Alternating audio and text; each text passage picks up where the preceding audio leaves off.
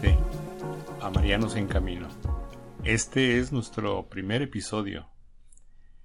Curiosamente, lo hemos iniciado el día 8 de septiembre, festividad en la que conmemoramos el nacimiento de la Virgen María. Y lo estamos concluyendo el 12 de septiembre que casualmente es la celebración del dulce nombre de María. Definitivamente ella es parte de esto de una manera increíble.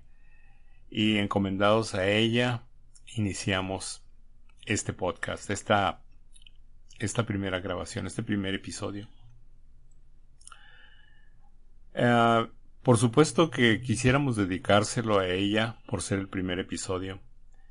Y hay varias razones por, la que, por lo que la queremos uh, a ella en primer término. Había muchas opiniones que pudimos eh, revisar y sabemos que hay personas que pues se preguntan y a veces uh, critican dicen que los católicos le damos demasiada importancia a María, que la ponemos por encima de Jesús y etcétera. Pero sin tratar de entrar en controversias y les prometemos que vamos a hacer un capítulo especial dedicado a eso. Hoy nos queremos enfocar en algo mucho más importante, en nuestro amor por María. Vamos a enfocarnos en las razones por las que la amamos la base de nuestra devoción. Y al final, ustedes podrán tener una idea muy clara de la razón por la que hemos escogido el nombre de Marianos en Camino. San Luis Griñón de Montfort, un gran mariano, escribió que el camino más fácil, rápido y seguro para llegar a Jesús es a través de María. Y tenía razón porque María es agradable a Dios. Es decir, nadie puede superar a Dios. Y nadie ha amado y honrado a María más de lo que Dios hizo. Dios Padre la eligió para ser la madre de su, Hijo único, para ser la esposa del Espíritu Santo y madre del Hijo unigénito de Dios. ¿Qué mayor demostración de amor que esta? Antes de amarla a nosotros, Dios la amó. Y Dios la preservó para que no heredara como cualquier hijo de mujer como nosotros el pecado original. La madre del Salvador debía ser absolutamente pura, absolutamente inmaculada. Nos es muy difícil pensar que Dios siendo quien es, no tenía la posibilidad de haber enviado a Jesús como él hubiera querido, es decir, en gloria y en majestad y con toda la solemnidad que puede acompañar a la grandiosidad del nombre de Dios. Podía haber abierto los cielos, apagado las estrellas, el sol, la luna, haber hecho rugir a los mares, encender todos los volcanes, es decir, pudiera haber hecho un, todo un espectáculo para la venida de su unigénito al mundo y sin embargo decidió mandarlo a hizo 17 años. Pobre que había sido criada en Nazaret. Y además nació en un portal, en un pesebre destinado a alimentar animales, a guardarlos durante la noche, porque no hubo, no hubo lugar para ellos en la posada. Con todo esto, Dios nos indica el gran papel de María en la historia de la salvación. Si nosotros vemos todo el preámbulo al nacimiento del Salvador, es muy difícil minimizar la importancia de María al mismo tiempo que reconocemos al Mesías por el que tanto tiempo esperamos y esperó la antigüedad, esta mujer, esta jovencita, tan sencilla, fue elegida para ser el primer tabernáculo en la historia de la humanidad. A nadie se le ha dado un saludo como el que Dios le dio a ella por medio del ángel. Dios te saluda María. Dios te salve María. Llena eres de gracia. Llena eres de Dios. Llena eres de la gracia de Dios. ¿Quién ha recibido un saludo similar en la historia de la humanidad? Nadie, solamente él, ella. Ella la que fue elegida para ser la madre del Hijo único de Dios. ¿Todo esto no debería significar algo importante para nosotros? ¿Cómo fue que el Señor puso los ojos en María? María, una jovencita, sencilla, revestida como la, la, más humilde sierva del Señor. Así se describe ella. He aquí la esclava del Señor, con la más perfecta humildad, el instrumento perfecto de Dios. Cuando nosotros amamos a María, estamos imitando a Jesús. Es decir, estamos imitando a su Hijo. ¿Quién podría atreverse a negar que Jesús amó y ama a María? Es su madre. Él la eligió desde toda la eternidad para ser su madre, para venir al mundo. De hecho, el solo venir al mundo es el gran misterio de Dios con la Pero Jesús, siendo un judío devoto, sigue y respeta el cuarto mandamiento y honra a su madre.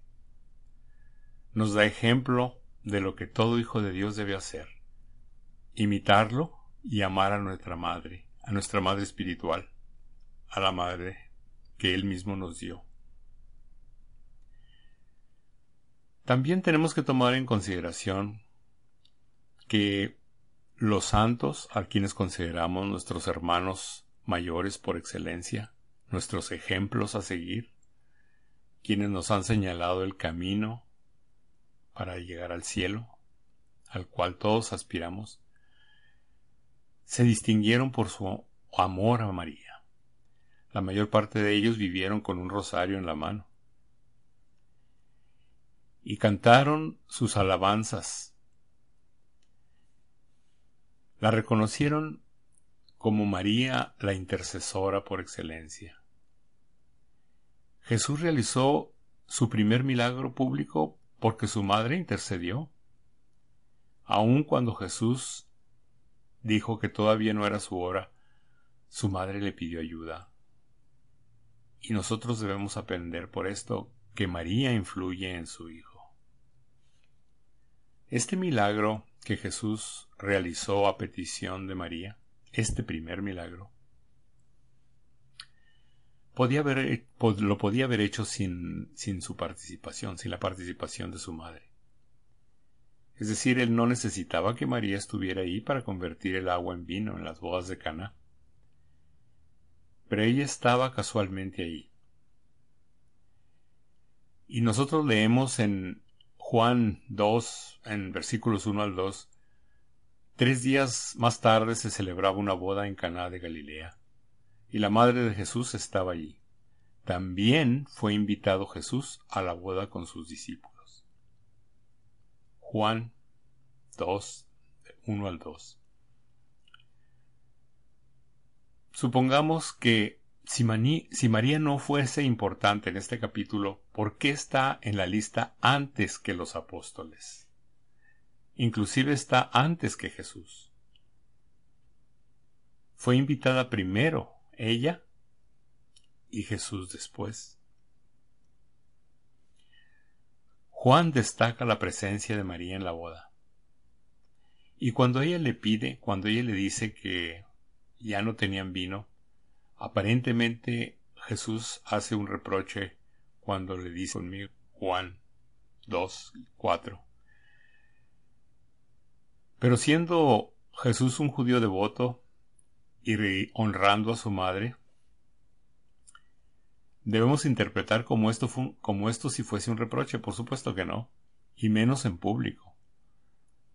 Jesús, al contrario, hace énfasis en que ella le insiste, le pide su ayuda, y él hace notar que su hora no ha llegado, pero por ella hace la excepción.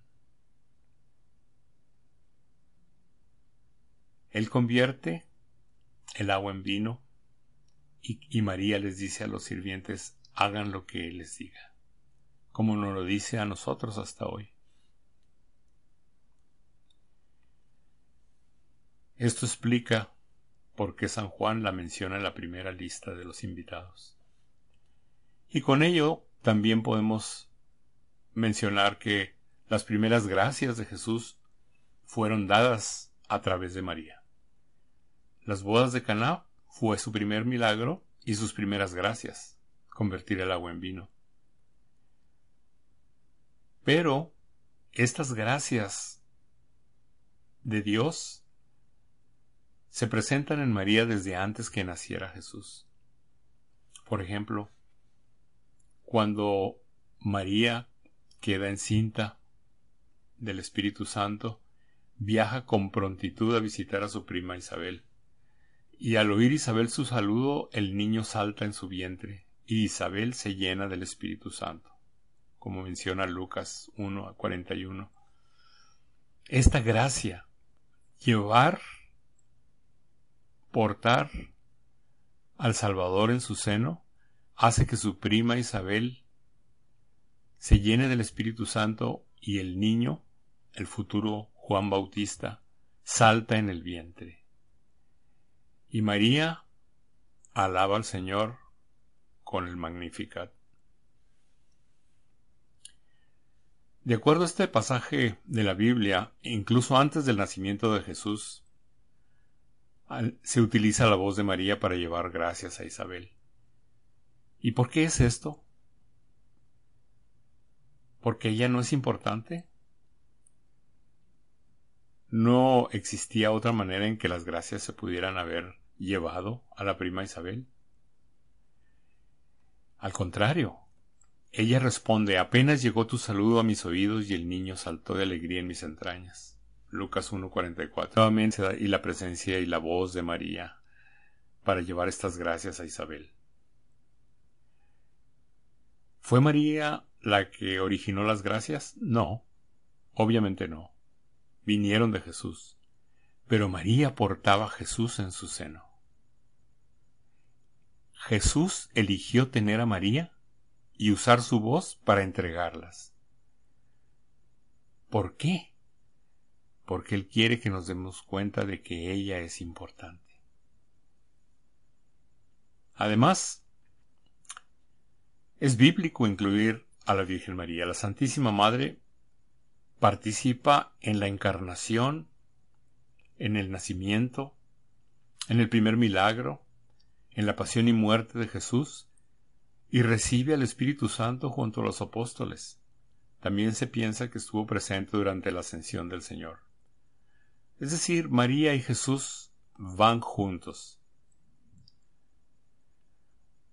Una cosa importante que debemos destacar es que es una creencia muy aceptada el hecho de que cuando se menciona al rey y la reina, la mayoría de las personas piensan que cuando se le pide un favor a la reina, porque es el conducto para llegar al rey, la reina siendo un poco más accesible que el rey, las personas piensan que la reina es la esposa del rey. Y esto no necesariamente es así.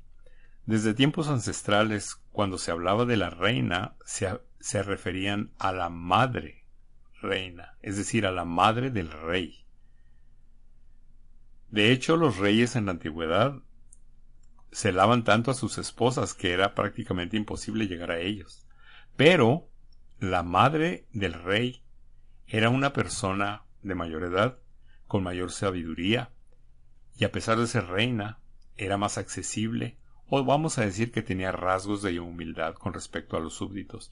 Entonces era común dirigirse a la madre del rey para pedirle algún favor, algún, alguna gracia al rey, ya que era prácticamente imposible acercarse a él. Y siendo eh, la reina, es decir, la persona a la cual la gente acudía con sus peticiones, la mejor oportunidad de obtener una buena respuesta del rey era a, petición de su madre. Así ocurrió en el tiempo del rey David, mismo continúa dándonos a su madre, es decir, en la multitud de apariciones marianas que se han presentado en los últimos dos mil años, pero mencionemos solamente las tres más evidentes, aunque hay muchas más reconocidas por la Iglesia, pero en Guadalupe, en Lourdes y en Fátima. Estas apariciones son la presencia de una madre preocupada por sus hijos. Y en estas apariciones, nuestra madre siempre ha dejado un testimonio no solamente espiritual, sino físico. Pensemos, en Guadalupe tenemos la tilma de Juan Diego, una reliquia extraordinaria inexplicable desde el punto de vista científico. En el milagro de, la Virgen de Lourdes, en Francia, tenemos la gruta y el manantial que brotó milagrosamente durante la misma aparición. De un muladar, de un lugar en donde se tiraba basura, y una gruta que sigue manando agua y que sigue curando enfermos. A casi dos siglos después de esto. Y en Fátima tenemos el milagro del sol, en donde el 13 de octubre de 1917 hubo setenta mil personas que presenciaron la danza del sol. Hablaremos de esto en un episodio posterior. Nuestra madre también nos ha dado un regalo muy poderoso, un arma para estos tiempos, el Santísimo Rosario. Es conocido que el Padre Pío y muchos santos lo llaman el arma contra el mal y la rezaron continuamente. Hay muchísimas historias de milagros documentados, hay historias personales atribuidas al rezo del Santo Rosario, pero también hay historias que están entrelazadas con las conquistas y en los siglos anteriores, batallas. Vamos a dedicar un capítulo a esto, porque es muy importante. María también es justa. Es decir, ¿quién puede decir que ella no es la más justa? La Biblia soporta, apoya el poder de la, de, en la fe, el poder de sus oraciones. Cuando nosotros leemos en Proverbios 15 al 20, la oración del justo tiene gran poder en su efecto. Santiago 5:16. Y Dios oirá las oraciones de los justos. Cuando nosotros nos encontramos en la calle algún amigo o alguna persona a la que le tenemos confianza y que sabemos, por ejemplo, que lleva una vida espiritual y nosotros tenemos una necesidad, una enfermedad, un enfermo en casa, una necesidad económica, pérdida de trabajo, qué sé yo, cualquiera de estas cosas. No es absolutamente normal que le digamos, reza por mí, pide por mí, y Él nos dice, claro, por supuesto. Tienen nuestras oraciones. Si eso lo hacemos con nuestros amigos y la gente que nos encontramos en la calle o en la iglesia, ¿cómo no lo vamos a hacer con la Madre de Jesús? ¿Quién más cerca que la Reina junto al Rey? Pide por mí, María, a tu Hijo. Pide por mí, María, al Padre de tu Hijo al Espíritu Santo. Y en este año tenemos al Padre adoptivo de Jesús en la tierra, San José, el año de San José. Pide a San José que sea mi protector y mi defensor en la hora de la muerte. Y por último, me gustaría hablar acerca de tal vez el corolario, la cereza encima del pastel, lo que resume el amor inmenso de Jesús por nosotros cuando nos entrega a María en la cruz en la persona de Juan. María sufrió y murió con Jesús en la cruz. No una muerte física, pero una muerte en dolor.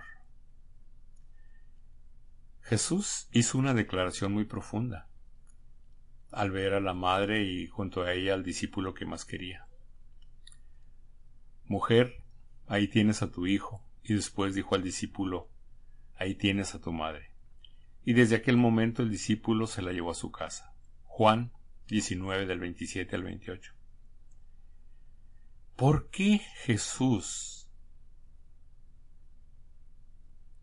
desde la cruz nos dice estas palabras si no significaban nada? Obviamente existe una razón para que el Señor hiciera lo que hizo. Pero antes de entender completamente esta acción, me gustaría repasar algo que aparentemente no tiene relación con ello, pero al final van a entender. En Mateo 22 del 30 al 40 leemos, acercándose uno de los escribas, que los había oído disputar y sabía que había respondido bien, le preguntó, ¿Cuál es el primer mandamiento de todos?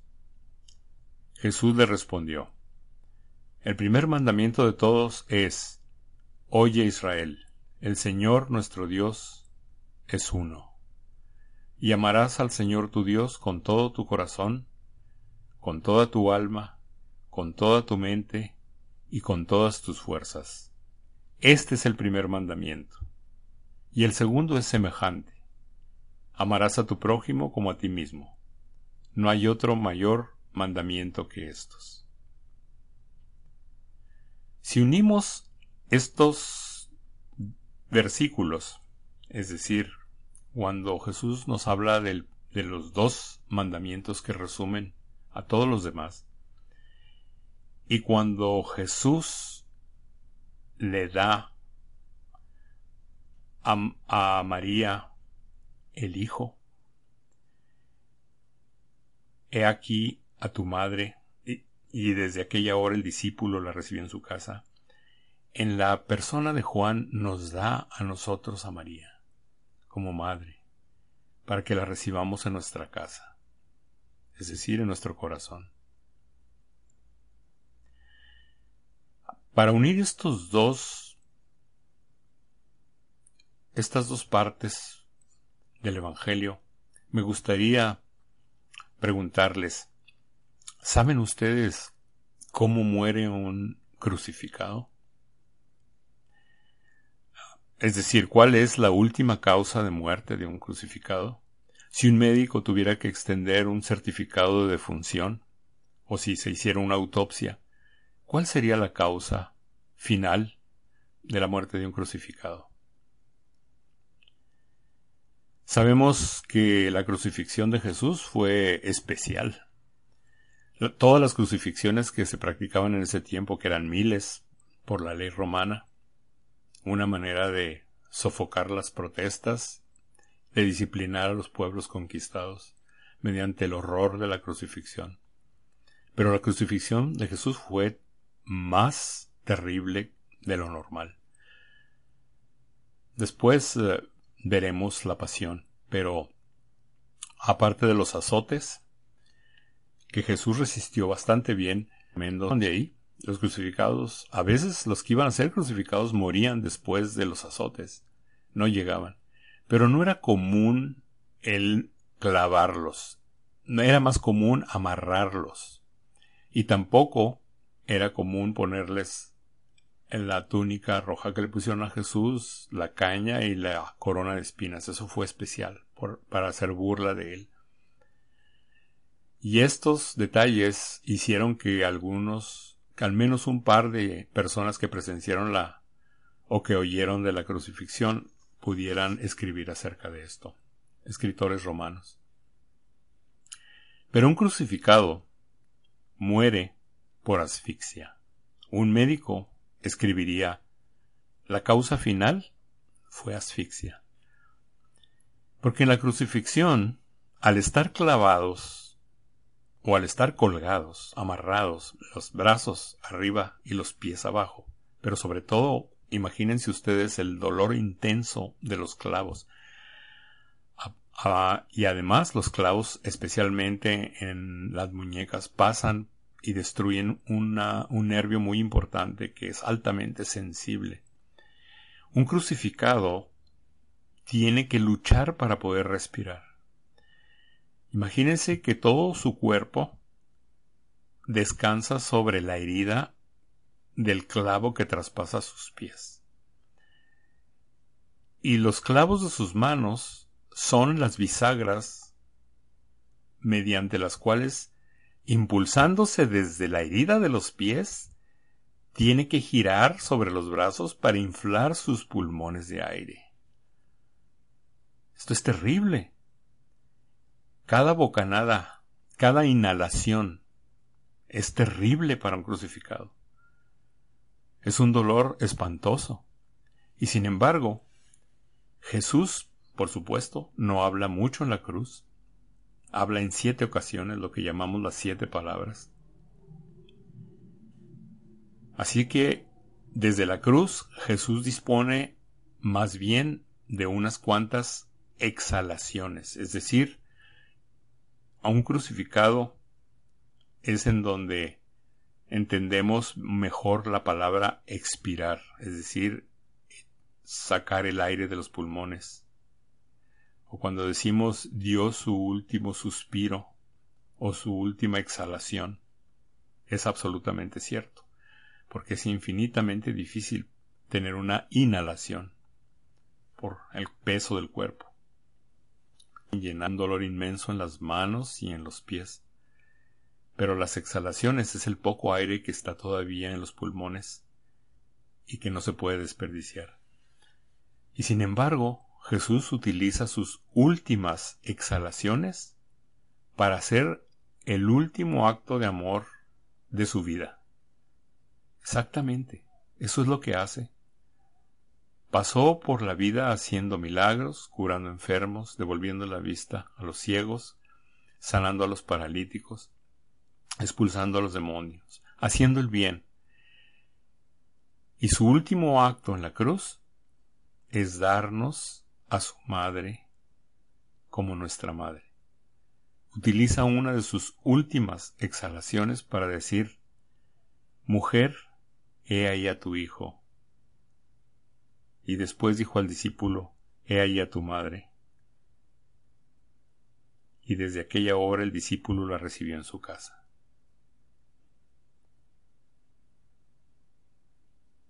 Y la última exhalación la dedica a su Padre, de quien hablan los Evangelios con tanto amor, con tanta obediencia, En tus manos encomiendo mi espíritu. Las últimas exhalaciones en la cruz confirman la parte del Evangelio en donde dice Dios es uno, este es el principal mandamiento, lo amarás con toda tu alma, toda tu mente, todas tus fuerzas, y el segundo es semejante, amarás a tu prójimo como a ti mismo. Al decir en tus manos encomiendo mi espíritu, Jesús utiliza su última exhalación para cumplir los dos mayores mandamientos. Jesús utiliza sus últimas dos exhalaciones, una para darnos a su madre, otra para dejar de respirar por última vez, respirando en su última exhalación el nombre de su Padre.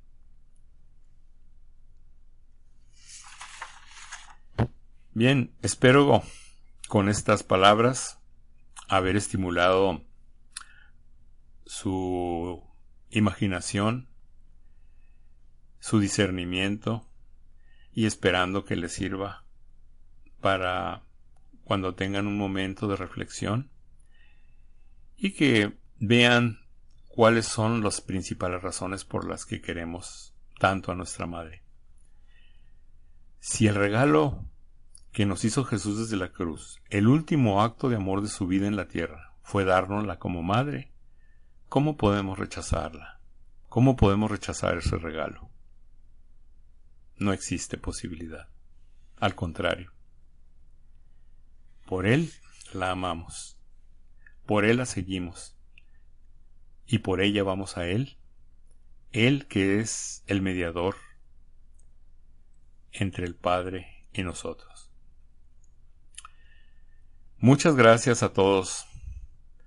Les uh, recordamos que, gracias a Dios y a María, estamos ya, en este podcast ya se encuentra distribuido en Anchor, nos pueden escuchar en Anchor, en Spotify, en iTunes, en Apple Podcast, Google Podcast, Breaker, Radio Public, Pocket Casts, tenemos nuestra página de YouTube, nos pueden seguir en Facebook, Twitter, Instagram y tenemos un correo al cual nos pueden escribir marianosencamino arroba gmail o gmail.com en donde nos encantaría recibir uh, sus comentarios.